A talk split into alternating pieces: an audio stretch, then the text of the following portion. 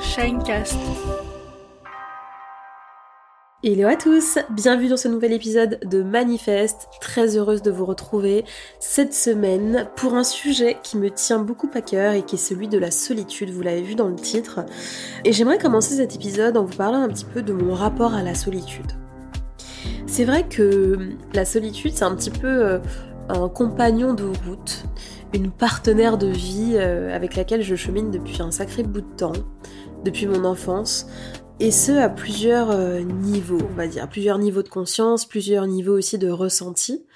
La première, c'est, hum, je crois, une forme de solitude un petit peu existentielle, mais qui pour le coup touche un peu tous les humains. Effectivement, parfois euh, on se sent un peu euh, isolé avec nos émotions, isolé avec nos perceptions, l'impression que euh, le monde autour de nous ne nous comprend jamais. Alors ça commence petit, hein, avec ce rapport aux parents par exemple, où on se sent pas compris dans, nos souffrances, dans nos caprices aussi, dans nos limites. Et donc effectivement, déjà, ce, en fait, ce rapport à l'autre, l'altérité, nous fait prendre conscience un petit peu par par comparaison euh, bah, qu'on est seul. On est seul à, habiter à l'intérieur de nous, on est seul à vraiment traverser ce qu'on traverse, on est seul face à la vie.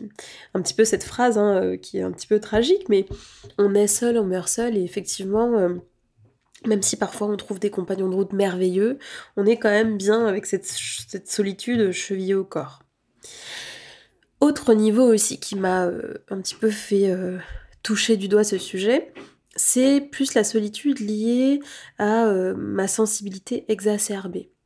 D'ailleurs, que vous soyez hypersensible, ou très sensible, ou, plutôt euh, euh, émotif, etc., qu'importe, toujours est-il que si effectivement vous avez une sensibilité qui est exacerbée et qui par moments vous, vous, dépasse, vous submerge, eh bien il y a fort à parier qu'effectivement vous ayez eu des, des moments de, grande solitude, qui d'ailleurs étaient peut-être aussi des moments de, souffrance, d'isolement, parce que euh, bah, encore plus on a le sentiment de, ne pas fonctionner comme les autres, on a le sentiment d'être à contre-courant, on a l'impression euh, d'être trop, on a l'impression d'être euh, trop intense, inadapté, pas suffisamment cela, mais en même temps un peu trop ceci, et, effectivement on peut parfois ne pas se retrouver dans des codes, dans des fonctionnements globaux qui ne... Ben, qui ne correspondent pas à la vérité de nos ressentis. Donc effectivement, ça peut euh, nous faire ressentir une vraie solitude. Et puis de manière euh, là ben, beaucoup plus personnelle, moi j'ai aussi été euh, confrontée à, cette solitude particulièrement vers l'âge de, 11 ans, parce que j'ai connu un petit peu ce qu'on appelle un déracinement, c'est-à-dire qu'effectivement du, jour au lendemain, pour plein de raisons familiales, j'ai déménagé, donc j'ai été un petit peu arrachée à mon île de naissance, euh, donc la Martinique, où euh, ben, j'ai grandi, j'avais en fait ben, tout mon, contexte euh, familial, mes attaches amicales, mes repères euh, scolaires, euh, liés à la danse, enfin bref, en fait toute ma vie finalement, toute ma vie de petite fille était liée à cette île qui m'a vu naître et grandir. Et un petit peu du jour au lendemain, donc j'ai eu quelques mois à peine, hein, 5-6 mois pour m'y préparer, j'ai déménagé dans le sud de la France, donc à Perpignan, et j'ai en fait dû me recréer à partir de zéro tous mes repères.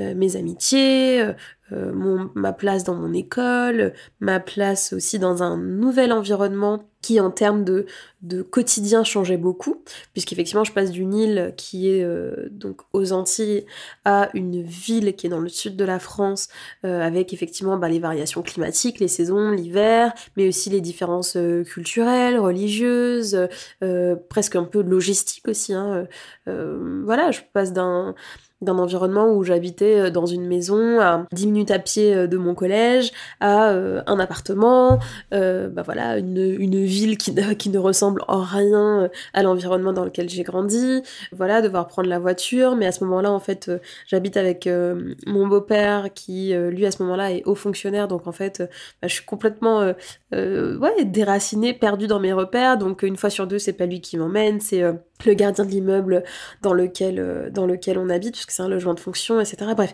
c'est vraiment en fait tout qui change.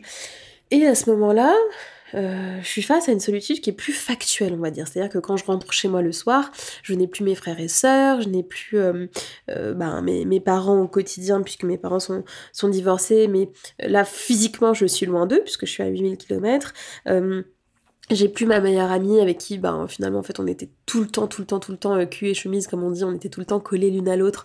Donc, effectivement, je perds aussi à ce moment-là ces, ces, repères, ces automatismes du quotidien. Euh, et puis ces espaces aussi de, réconfort et de, présence simplement. Et donc euh, je suis confrontée à une nouvelle forme de solitude qui est effectivement beaucoup plus concrète, factuelle, où il bah, n'y a, a, pas la présence de l'autre le lundi, le mardi, le mercredi, il n'y a pas les, cours de danse, je sais pas moi, les euh, piscine parties, euh, les garden parties, bref, en fait tous ces environnements dans lesquels finalement je me retrouvais avec mes amis euh, dans mon quotidien en Martinique. Et puis bah je je découvre ce que c'est de n'avoir personne pour aider à faire les devoirs, personne à, qui parler à certains moments parce que le décalage horaire fait qu'en fait il y a une indisponibilité des personnes à ce moment-là. voilà, une solitude aussi dans le cadre scolaire, bien que assez rapidement quand même je m'intègre, je me fais de nouveaux amis, mais c'est vrai que bah, je découvre ça. Et en fait, ça m'amène en premier point un peu concret, ou en tout cas premier point d'analyse par rapport à ce sujet de la solitude, qui est que Déjà, il y a une vraie différence entre être seul et se sentir seul. D'ailleurs, c'est intéressant parce qu'en anglais, il y a deux mots pour, euh, pour décrire ça. Il y a lonely et alone. Effectivement, alone, c'est juste le fait d'être seul. Voilà, je suis, je suis seule à ce moment-là. Il n'y a personne autour. Et lonely, c'est vraiment le sentiment de la solitude. Donc, effectivement, le sentiment de l'isolement et tout ça. Et c'est vrai qu'en français, on n'a qu'un seul mot, donc la solitude. Et hum, ça m'a, en fait, d'être confrontée à ça, à ce sentiment de la solitude, ça m'a fait avoir deux prises de conscience. La première, c'est que il y a une vraie différence dans la manière dont on vit cette solitude quand elle est choisie versus subie. Et la deuxième leçon, c'est ben, l'importance des piliers relationnels. C'est-à-dire qu'en fait, ce qui est douloureux dans le sentiment de la solitude et de l'isolement, c'est quand à un moment donné on va euh, se sentir seul face à l'écrasant euh, vertige de la vie, face à oui, face, face au tragique de l'existence, face aux blessures, face euh, aux émotions difficiles à vivre et de se dire waouh, je suis seule face à ça.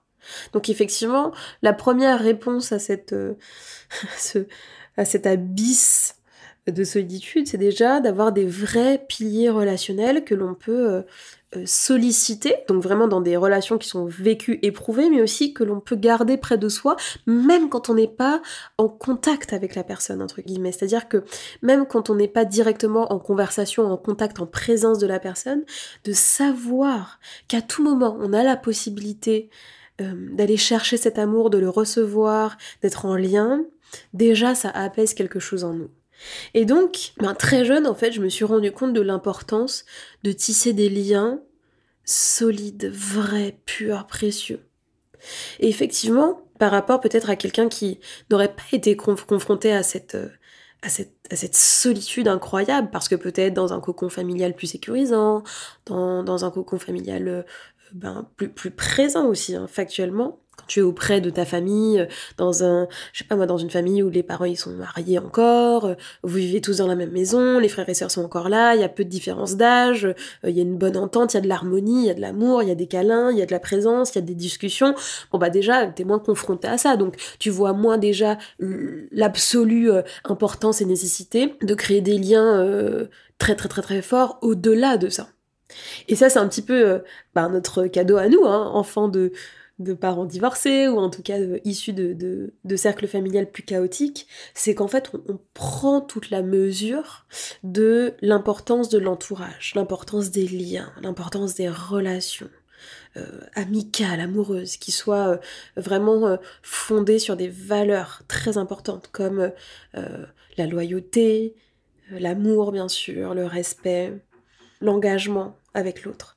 Effectivement, moi déjà, ça a été euh, bah, l'une des premières choses, euh, l'un des premiers cadeaux de cette, euh, de cette petite tragédie à l'échelle de ma vie quand j'ai 11 ans, 11 ans à ce moment-là, c'est de comprendre à quel point, ouais, dans ma vie, ça va être essentiel pour moi de créer des liens vraiment sacrés, sains, solides, aimants, parce que, bah, parce que sinon, effectivement, on est face à cette solitude qui est très douloureuse. Le deuxième enseignement que euh, ma vie m'a apporté par rapport à la solitude, c'est qu'effectivement, elle est beaucoup plus agréable et, euh, et, surtout elle est très très très précieuse lorsque finalement c'est une solitude qui est choisie.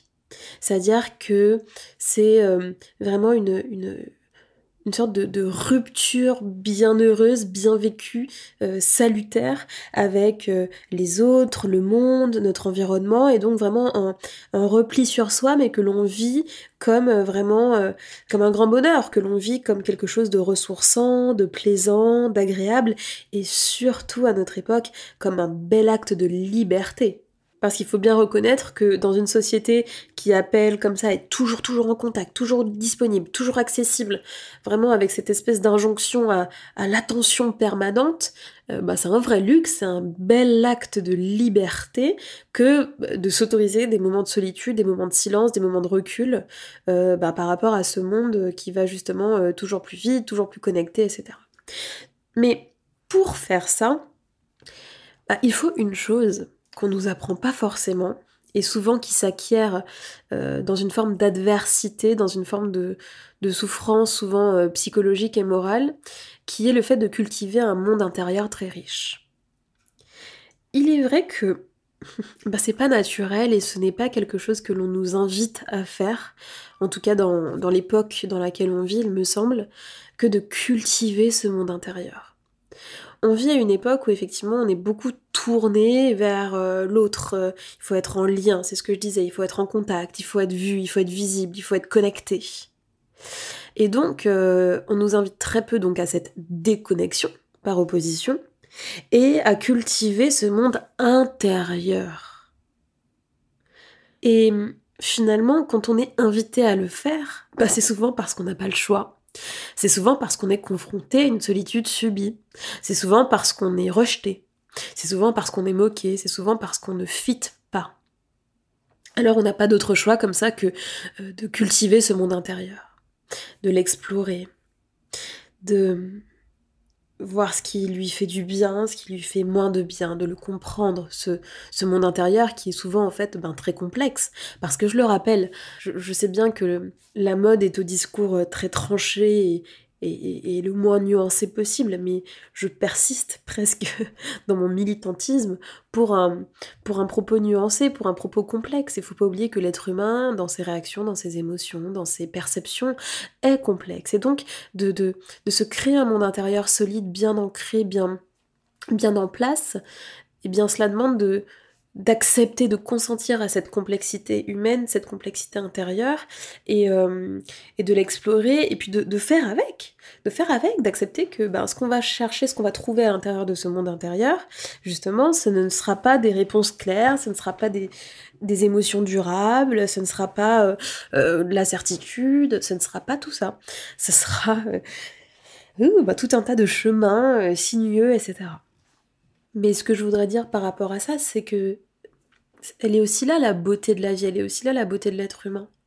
C'est de se dire que l'on est doté de cette conscience, on est doté de cette capacité de transcendance, cette capacité de réflexion, cette capacité de recul, cette capacité à se mettre en position méta par rapport à soi, c'est-à-dire en, position d'observation, de, de recul, qui fait que on peut euh, cultiver des choses telles que la spiritualité, la gratitude, la tempérance aussi, c'est-à-dire l'accueil des émotions, mais aussi leur, euh, leur digestion, entre guillemets, même si ce terme n'est pas très poétique. Et ben, c'est tellement beau.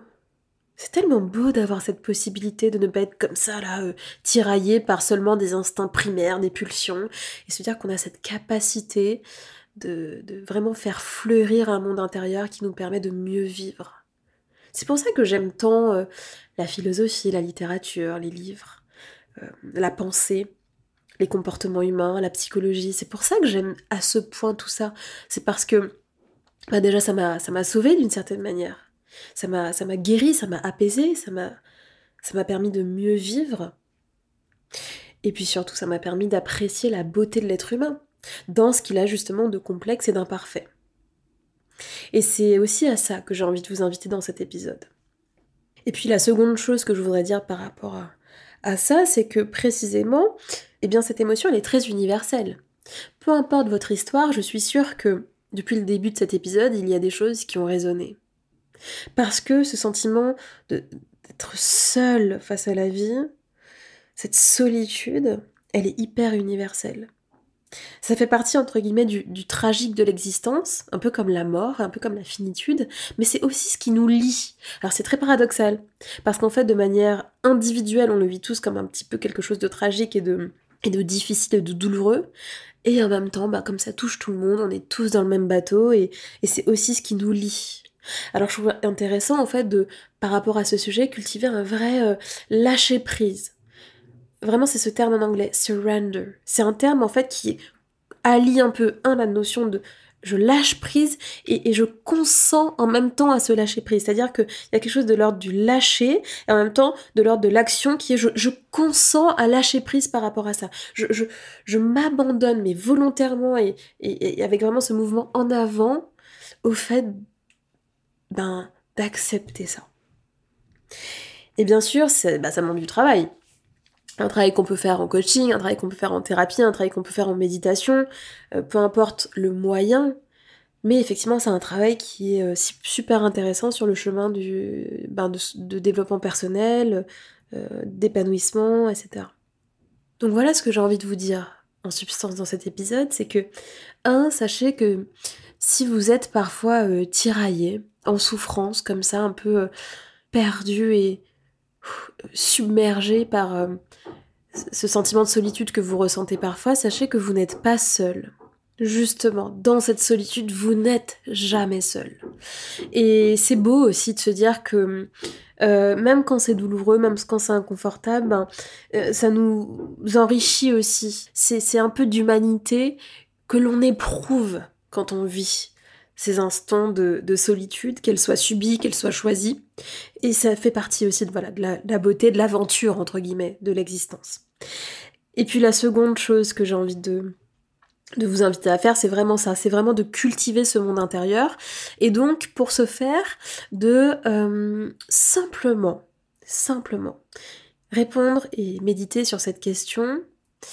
Euh, qu'est-ce qui me fait du bien? Mais à un niveau qui est celui du cœur et de l'âme. Alors je vous pose la question et je vous laisse avec cette question en guise d'exercice un petit peu euh, réflexif, c'est qu'est-ce qui vous fait du bien Au niveau de votre cœur, de votre âme, qu'est-ce qui vous nourrit? Voyez? C'est pas juste qu'est-ce qui vous apporte du plaisir, du kiff, euh, ouais c'est sympa, qu'est-ce qui fait palpiter votre vie? Non, qu'est-ce qui vous nourrit d'un point de vue de votre cœur et de votre âme?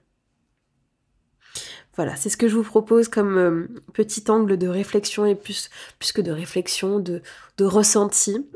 Et j'espère que voilà que ça va vous, vous parler, que ça va vous inspirer à aborder la solitude un petit peu différemment après l'écoute de cet épisode. D'ailleurs, cet épisode vous a plu et que vous souhaitez euh, prolonger l'échange, n'hésitez pas à me rejoindre euh, sur Instagram, Jade SRH, ou sur LinkedIn d'ailleurs, qui est une plateforme euh, sur laquelle je m'exprime euh, depuis quelques mois maintenant, euh, environ 5-6 mois, j'aime beaucoup et quasiment un matin sur deux, un matin sur trois, j'écris une petite chronique assez courte, écrite. Donc voilà, si vous voulez me lire, me rejoindre et que l'on échange là-bas, c'est avec plaisir. Donc c'est Jade Sarah, tout simplement, sur LinkedIn. Et puis... si le cœur vous en dit, ça nous ferait très plaisir d'avoir votre avis sur la plateforme de podcast que vous écoutez et puis une jolie note, simplement pour euh, soutenir euh, le travail qu'on fait sur Manifeste et puis surtout le faire peut-être connaître à un proche euh, qui serait touché par cet épisode. Ben voilà, n'hésitez pas à lui partager le lien du podcast, le lien de l'épisode et puis voilà, on sera ravis de l'accueillir dans cette belle communauté bah, qui se donne rendez-vous tous les jeudis. Voilà, donc moi je vous laisse sur cette note, je vous dis à jeudi prochain pour un nouvel épisode et d'ici là, prenez soin de vous. Ciao ciao